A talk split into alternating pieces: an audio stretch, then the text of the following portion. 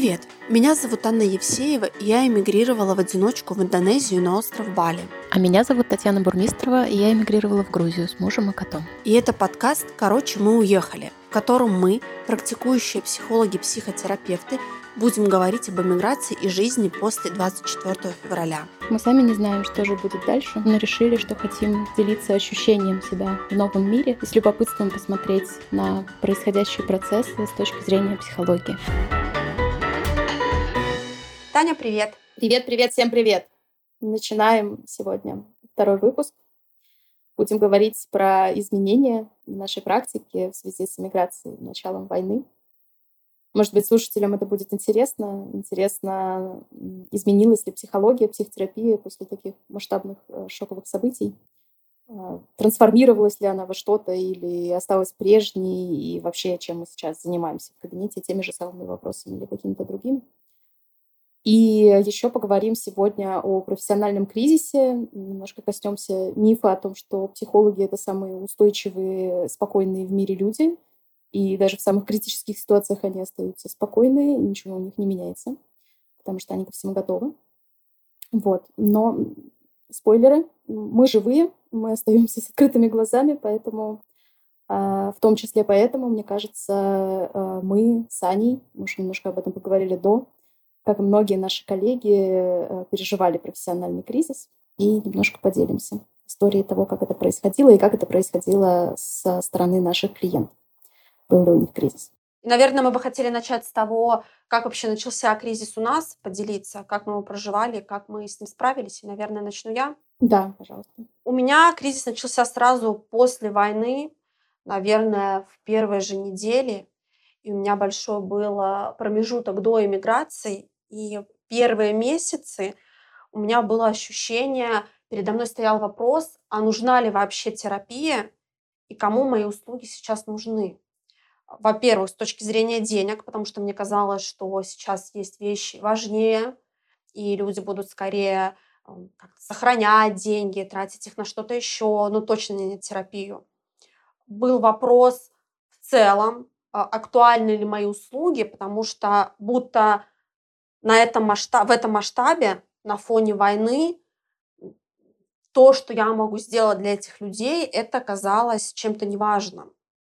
И был конкретно вопрос к себе, могу ли я работать, имею ли я право работать, могу ли я быть полезной, потому что меня саму вынесло в очень тревожное состояние, я ощутила, как часть каких-то внутренних опор э, рухнула, и как будто в этом кризисе я столкнулась со своей собственной беспомощностью и непониманием, чем я могу быть полезна и могу ли я быть полезной, где брать опору, как работать, когда и если сам разбит, также я помню, что был период достаточно большой, когда я задавала себе вопросы, а как быть, если клиент спрашивает открыто про мою политическую позицию? Угу. Потому что с точки зрения этики, по сути, мы не имеем права вносить что-то личное. Но в то же время я ощущала, что клиентам очень небезопасно, если они не знают моей позиции. Им действительно это очень важно.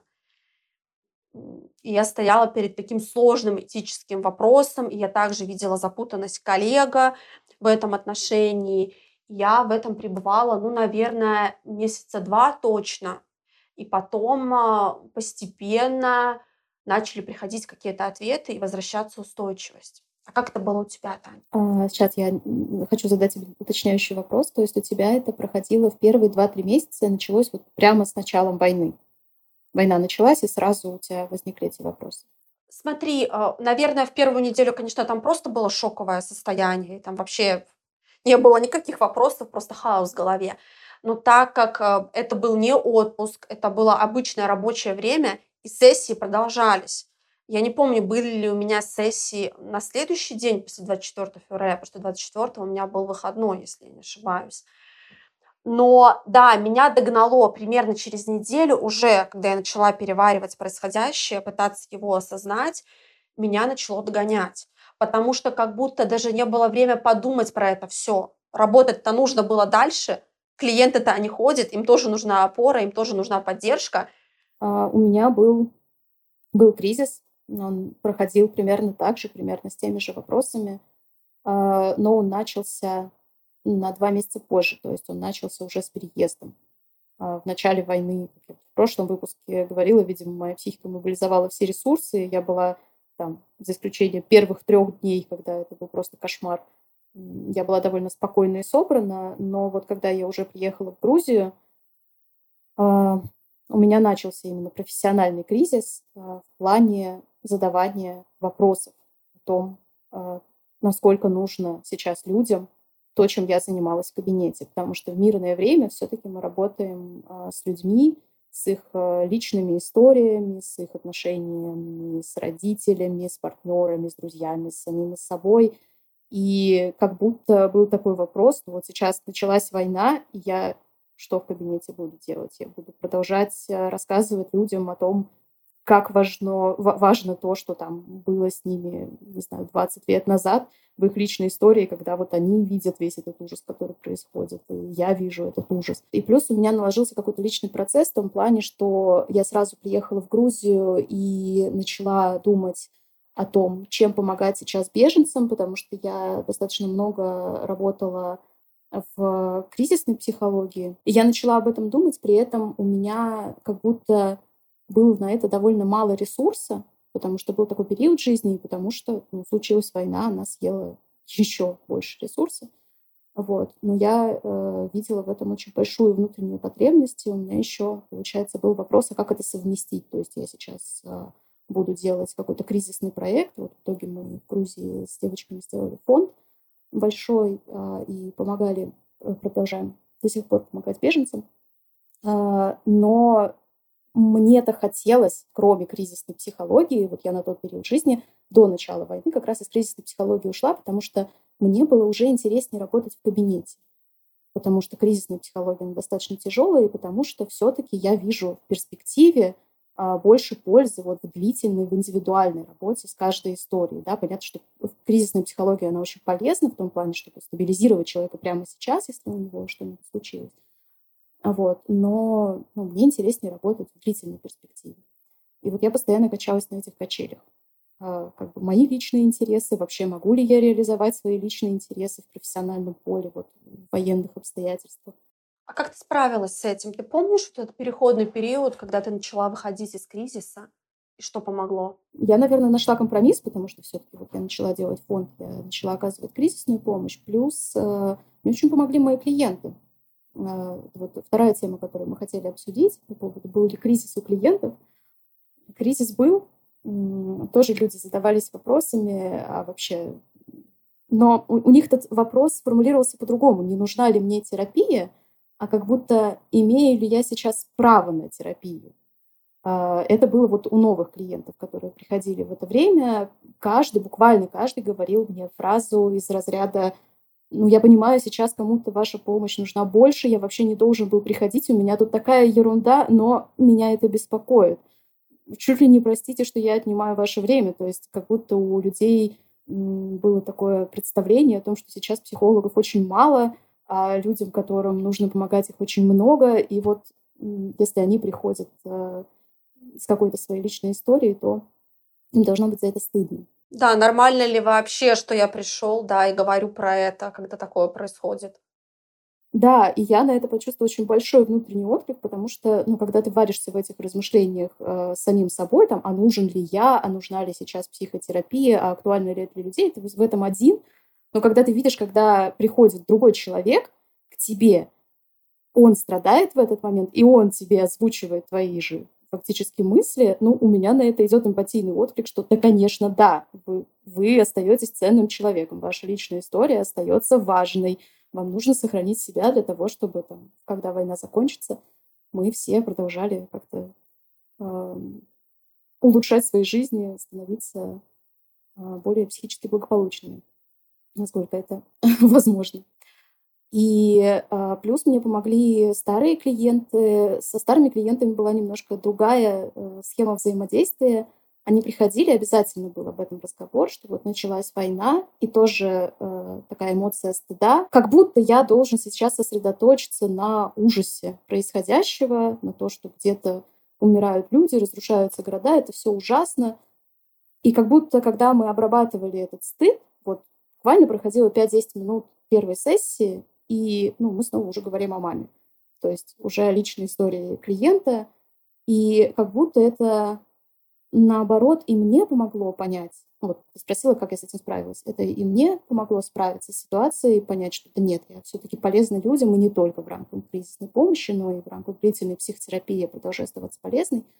А, и также, знаешь, как будто клиенты укрепились, вот со старыми клиентами это очень видно, потому что у людей, когда они приходят в психотерапию, а, я не знаю, насколько часто ты с этим сталкивалась, но я с этим сталкиваюсь вот буквально тоже у каждого клиента каждый человек вот рано или поздно, там в самом начале на первой сессии, или в середине терапии, или уже ближе к концу, э, но он говорит фразу из разряда «Да вот все, о чем я рассказываю, это же было там в детстве, это было сто лет назад, это не должно на меня влиять сейчас». Или «Почему это влияет на меня сейчас?»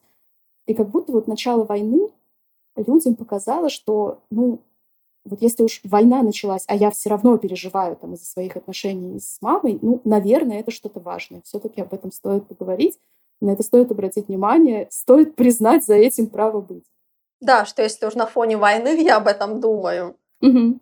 Наверное, из такого одного из основных факторов, что помогло мне, это тоже контакт с клиентами, и он дал мне очень много опоры, потому что я действительно ощущала себя полезной.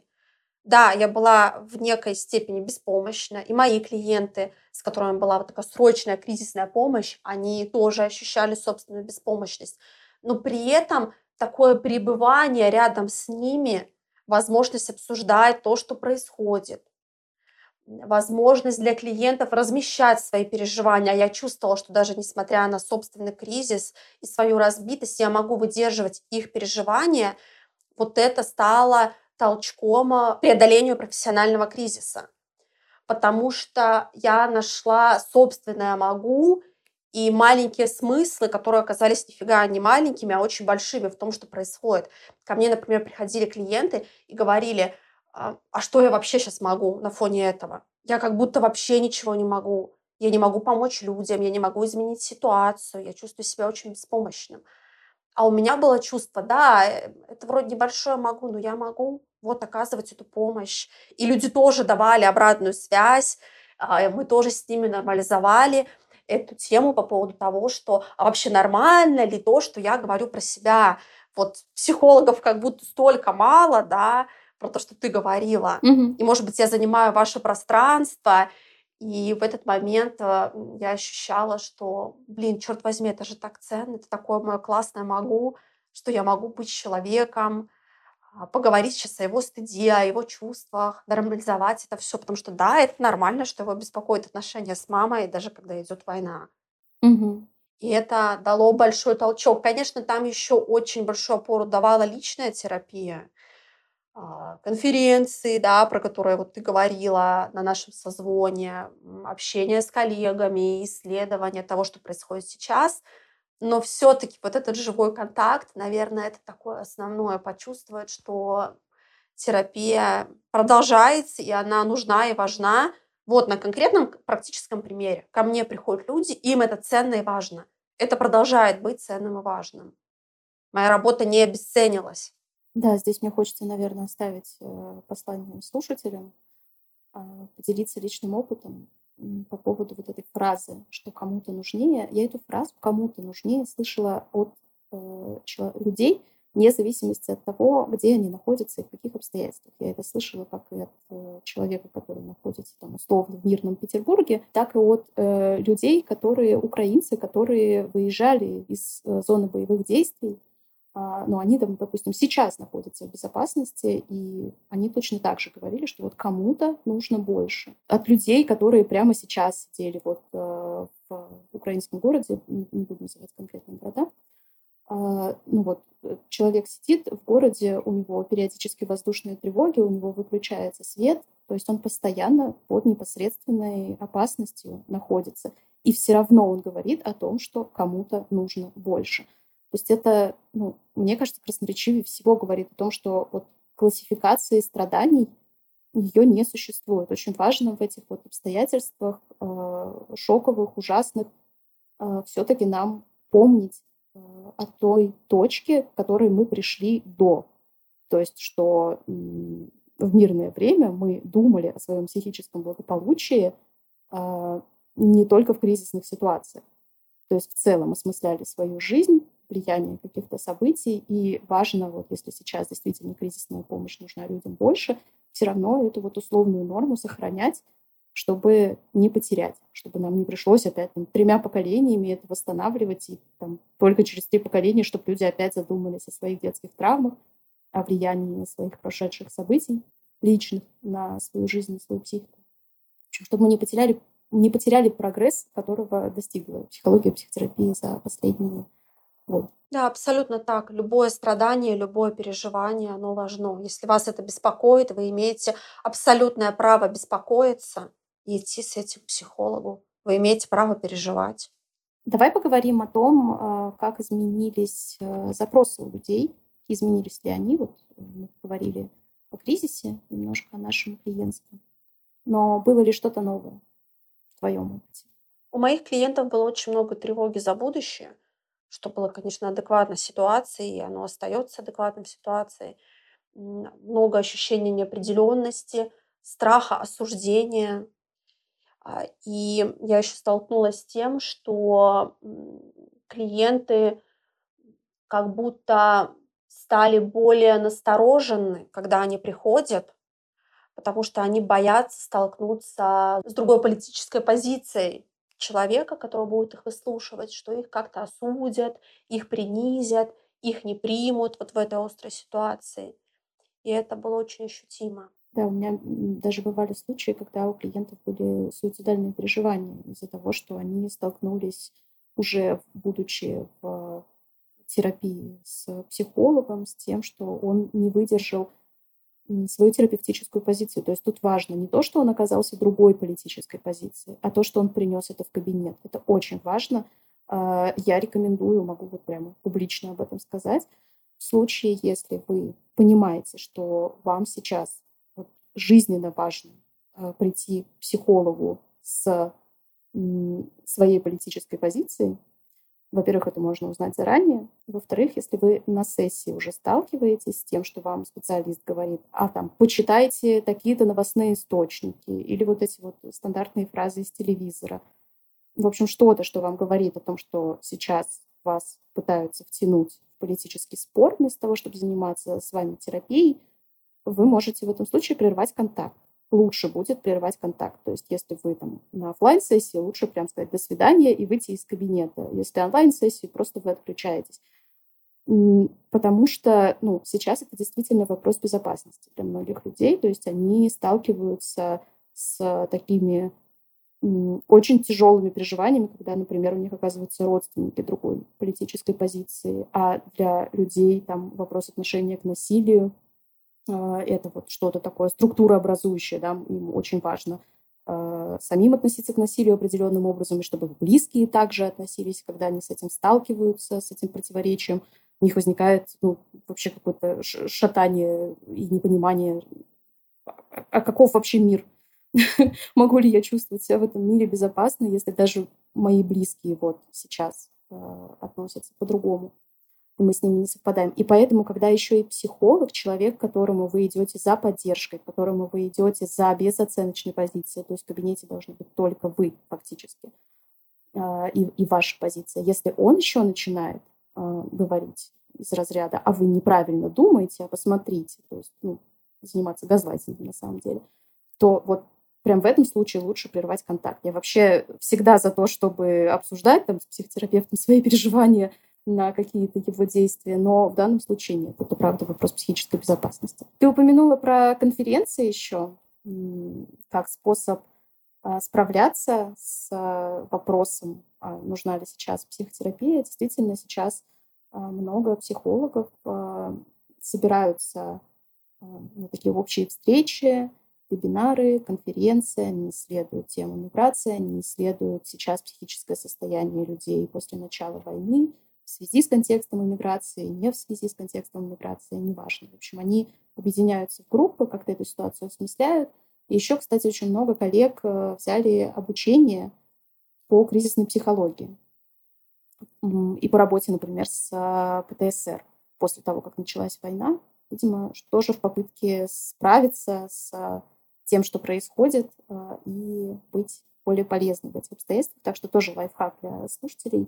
Если вы ищете себе терапевта, который будет включен в процесс, то это тоже может быть одним из таких маркеров, если вы э, видите на странице у специалиста выставленные сертификаты, что он там поучаствовал в такой-то конференции или прошел сейчас какие-то э, курсы, переквалификацию по кризисной психологии, то, ну, значит, человек действительно в этом контексте есть, он об этом размышляет, и ну, больше вероятность, что вам с ним будет сейчас безопаснее. Тань, ты еще упоминала о том, как изменились запросы у людей что очень сузился горизонт, и к тебе стали приходить клиенты буквально на 4 сессии за кризисной помощью. Я тоже с этим сталкивалась, и как будто до этого мы сталкивались с этим меньше, и это тоже изменилось. Да, такое было, это было очень странно, потому что это было для меня в новинку. У меня обычно была именно кризисная работа ну, в рамках там, каких-то проектов кризисных, вроде телефона доверия. Тогда вот,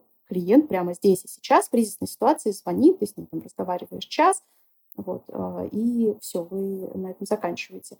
Либо, если это терапия, ко мне приходили клиенты в длительную терапию, как-то так повелось. А я ожидала в связи с началом событий, что люди также будут приходить там на одну-две экстренные сессии, если им не нужна длительная терапия сейчас. Ну и все. Вот мы стабилизируем что-то там, проговорим, провентилируем, и э, человек больше ходить не будет.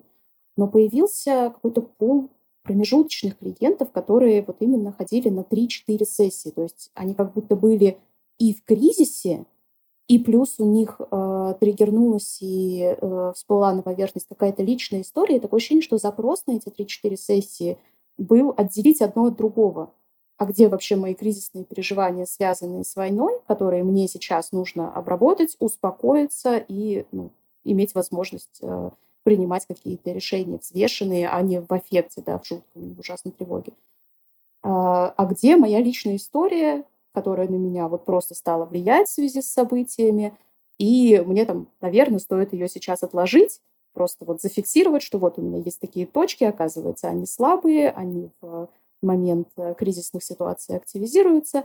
И я там, вот сейчас, когда все решения приму и стабилизируюсь, там, через полгодика пойду с этим прям в терапию в спокойном состоянии. Вот такой был пул клиентов. Это меня э, удивило. И на самом деле вот сейчас я поняла, что меня это обрадовало, потому что когда это осмысляется так, кажется, что это значит, что общество стало достаточно осознанно, что оно в кризисной ситуации все-таки видит эти два пласта, да, какой-то кризисной истории и э, личной истории.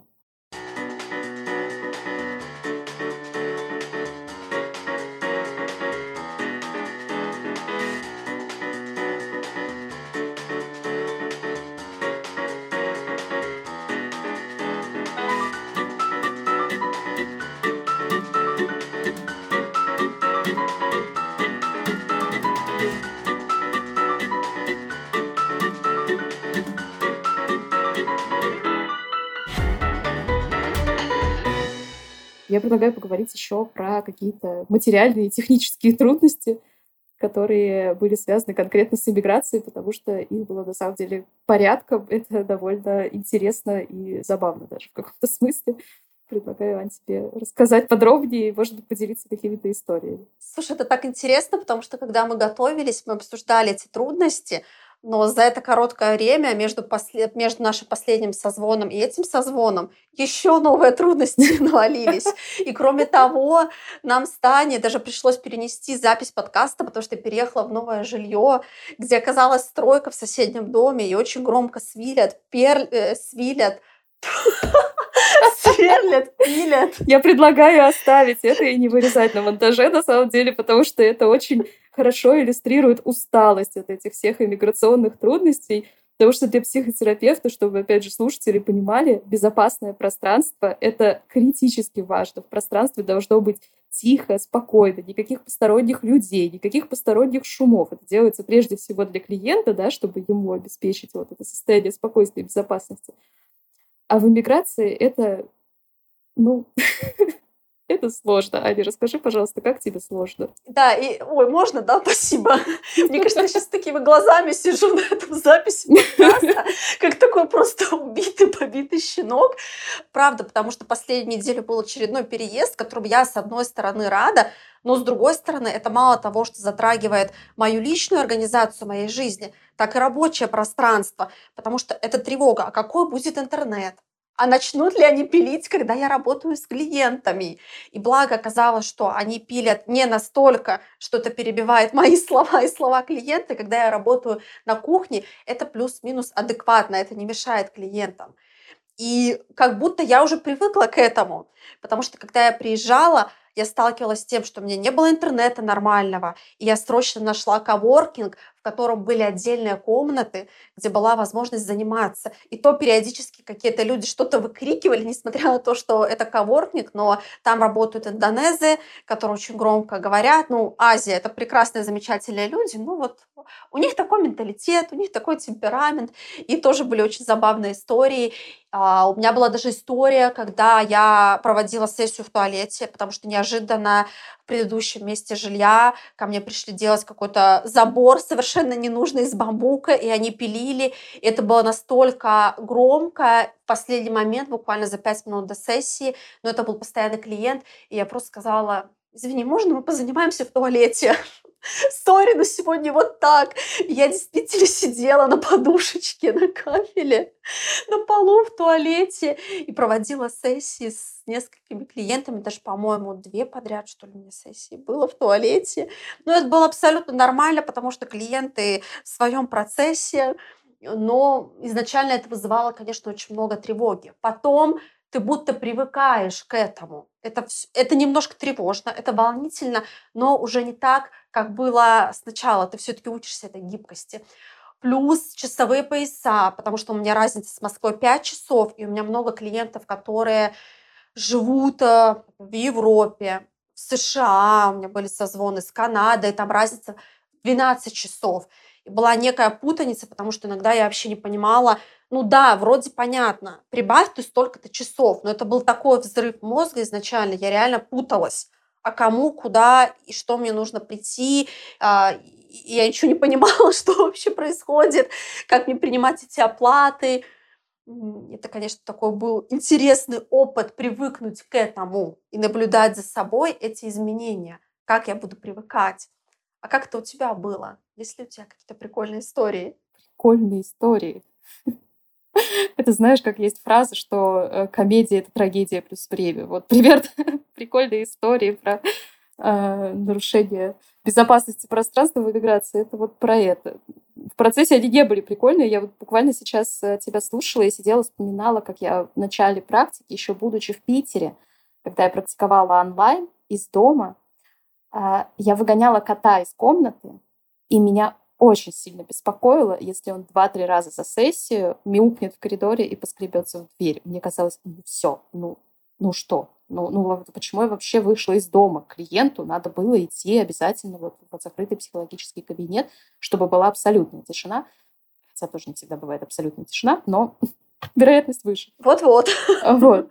И понимаешь, меня, меня настолько вот в начале практики заботил мой кот, который два-три раза помяукает, не то чтобы он громко это делал.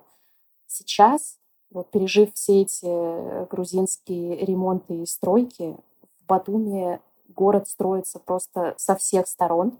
За 15 э, месяцев, пока я здесь, э, ситуация усугубилась. Ну, мы приехали, и много было строек и так, но все-таки была возможность найти какое-то тихое пространство и в целом для работы, и для жизни тоже, потому что после работы вообще-то между клиентами тебе нужно время для того, чтобы выйти из этого процесса, подышать, а перенастроиться, если там следующий клиент, например, через э, какое-то количество времени, тоже нужна тишина. А если у тебя во время клиентской сессии э, угроза того, что тебе там посвирлят, попилят, постучат, еще что-то сделают. Потом в перерыве у тебя такая же угроза. И потом следующий клиент. Ты думаешь, господи. И вот за 15 месяцев в Батуми ситуация ухудшилась, потому что, видимо, приехало очень много иммигрантов, и, соответственно, дома тут строятся просто на каждом шагу, люди, э, видимо, опять же, получали деньги там, с сдачи квартир, начали делать ремонты для новых жильцов, у них появились деньги – и теперь как бы и, и, и на улице, и внутри домов, боже, и везде просто эта стройка. Ну, еще может быть такой фактор, что я, конечно, устала за 15 месяцев от этого, поэтому, может быть, я воспринимаю резче. Но, судя по количеству строительства, все-таки все-таки процесс идет.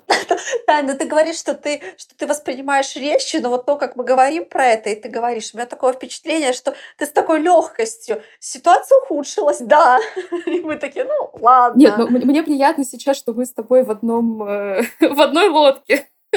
Потому что, конечно, когда э, я прихожу на сессию, это не очень весело. Я э, все еще переживаю, потому что я чувствую ответственность перед клиентом, чтобы ему было комфортно. Я там, может быть, и стала, опять же, гибче но клиенту должно быть комфортно. И мне это очень сильно важно, чтобы клиенту было комфортно.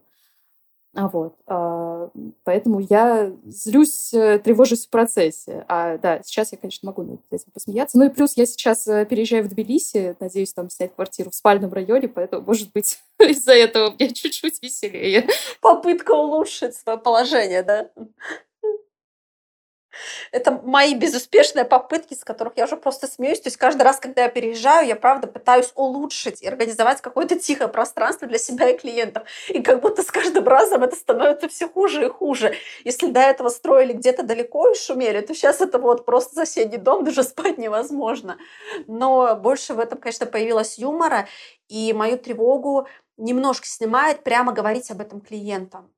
Просто что, да, вот, ребят, такая ситуация сейчас шумно, если вам как-то как это мешает, говорите, пожалуйста. И мне помогает разница во времени, потому что после 6-7 часов они не строят, и это как раз-таки дневное время в Москве, и просто мы можем перенести сессию на другое время, а, или я могу найти какое-то пространство. Я говорю, ну скажите, если вам как-то это очень вас беспокоит, может быть, я найду опять-таки какой-то коворкинг, но пока вроде всем ок, никто не жаловался на моем новом месте, и мне с этим поспокойнее. Ну, у меня, кстати, тоже больше тревоги, наверное, э, между сессиями. Как-то у меня не было э, особых случаев, когда прямо во время сессии там 20 минут кто-то что-то.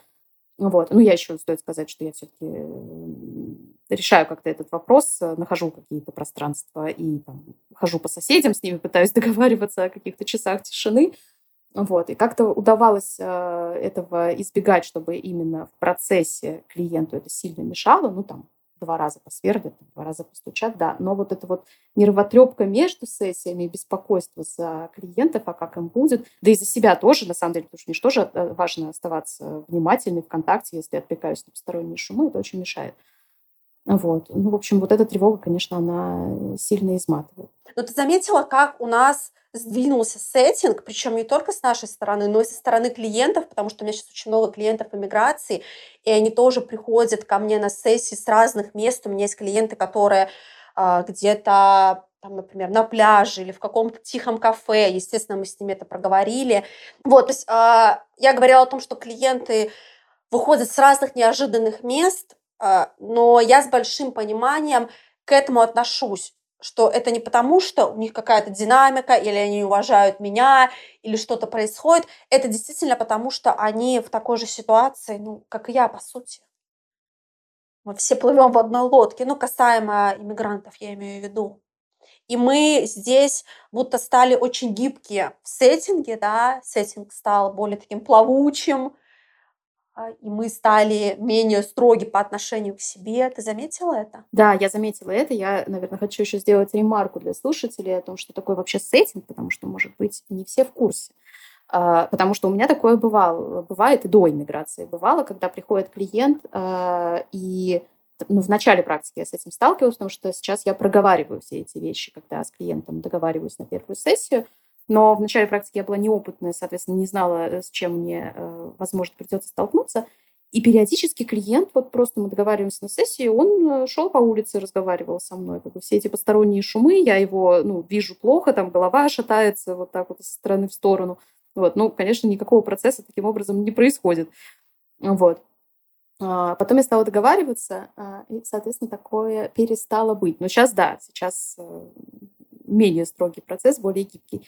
А, сеттинг, что это такое? Это э, вообще считается, что сессии должны проводиться с клиентами в тихом, безопасном пространстве и со стороны психотерапевта, и со стороны клиента. То есть э, это должно быть пространство а, изолированное, индивидуальное для вас, то есть не должен э, присутствовать ни со стороны психотерапевта, ни со стороны клиента в комнате еще один там, или два или три посторонних человека.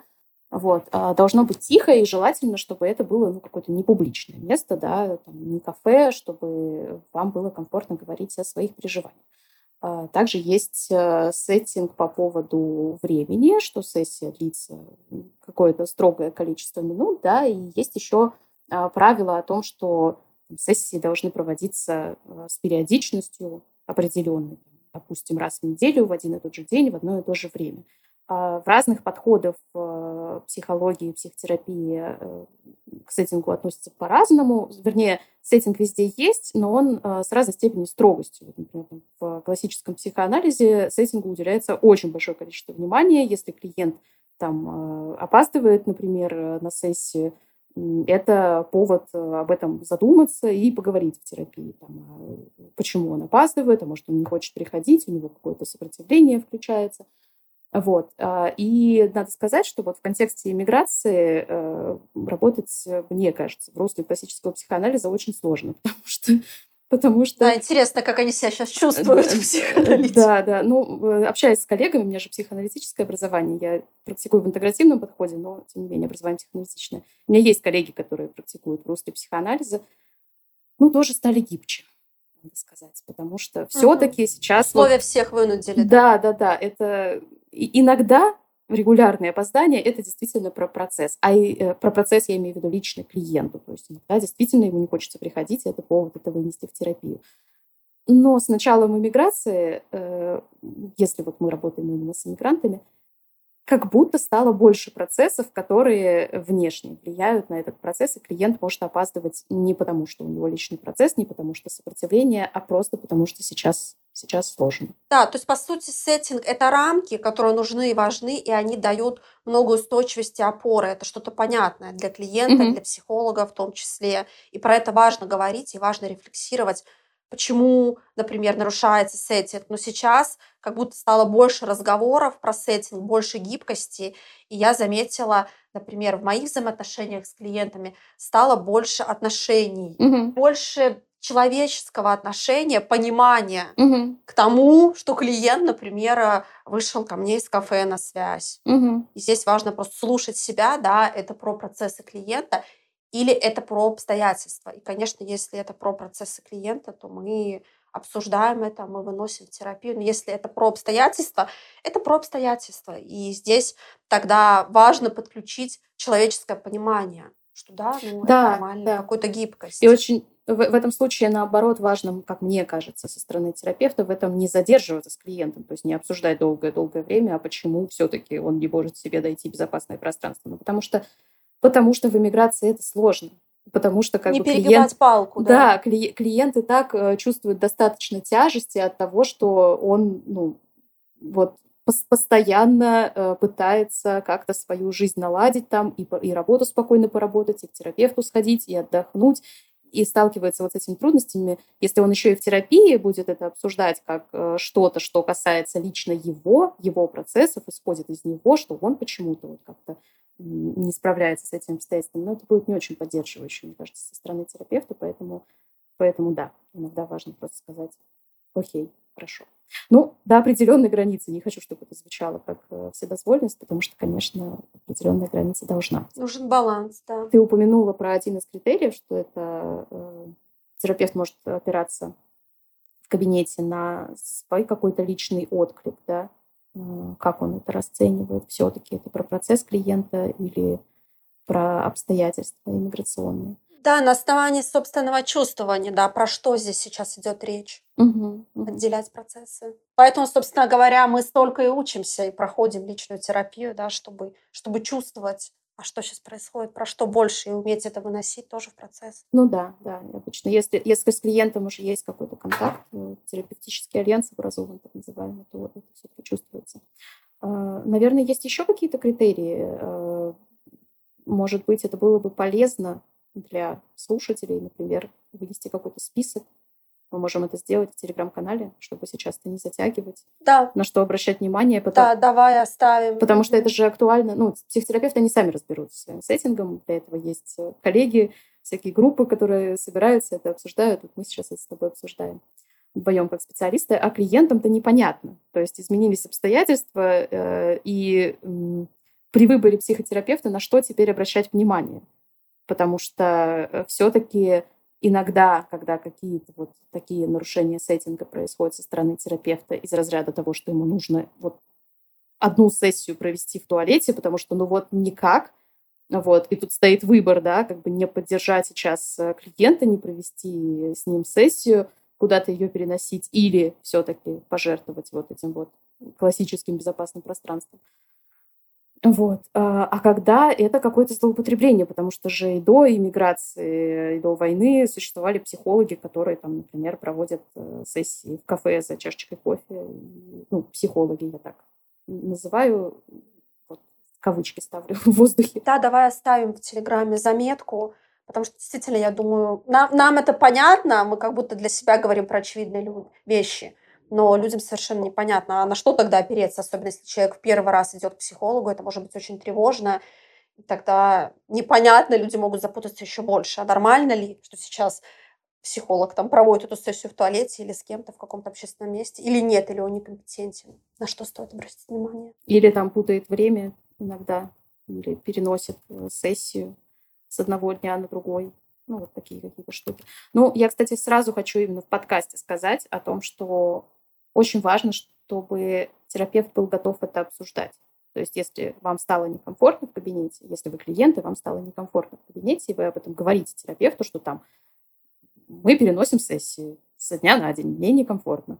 Вот. А он просто говорит, ну, такие обстоятельства, ну, наверное, это не хороший терапевт. Все-таки нужна ответственность терапевта в том, чтобы э, даже в тех обстоятельствах, в которых находится, найти какое-то компромиссное решение, чтобы вам было комфортно, вам было безопасно а, в этом пространстве вашем общем. Мы хотели упомянуть про то, что, возможно, вот эта гибкость, эти рамки, которые мы стали двигать для людей, это тоже стало терапевтично видеть, что психолог тоже не идеален, что мы не супер какие-то герои, мы не люди, которые у которых всегда все прекрасно и ничего не происходит, и всегда все выверено, а что да, и мы бываем в таких обстоятельствах, мы все в одной лодке это плывем, и мы тоже в пределах разумного можем быть mm-hmm. не идеальными вот, вот в такой ситуации в туалете. Это, да, про какую-то сопричастность, мне кажется, о которой мы в прошлый раз говорили.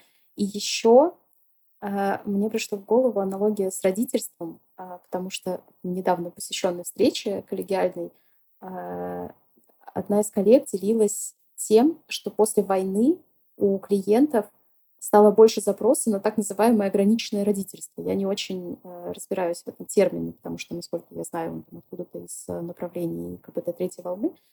Поправьте меня, коллеги, если что, я прошу прощения.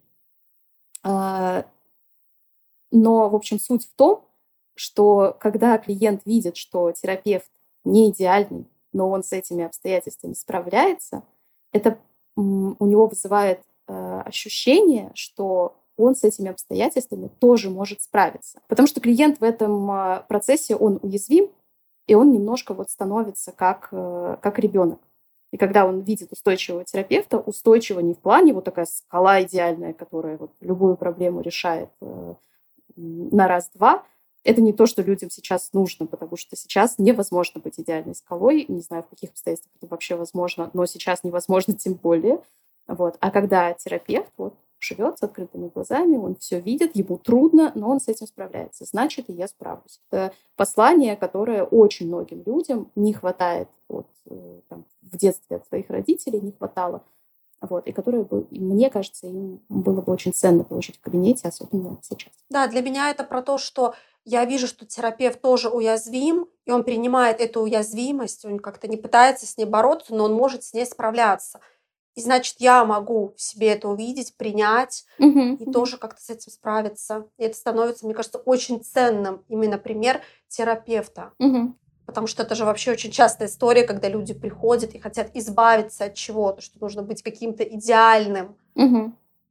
нужно быть вот этим супергероем, а тут, о, оказывается, мой терапевт может быть таким, и при этом он устойчив, он не развалился тут, сидя передо мной. Ну что, наверное, тогда на сегодня мы можем закончить, да? Да, давай на сегодня будем завершаться. Э, Напишем список критериев да, в Телеграме и в следующем выпуске поговорим про тревогу как ведущее состояние после войны.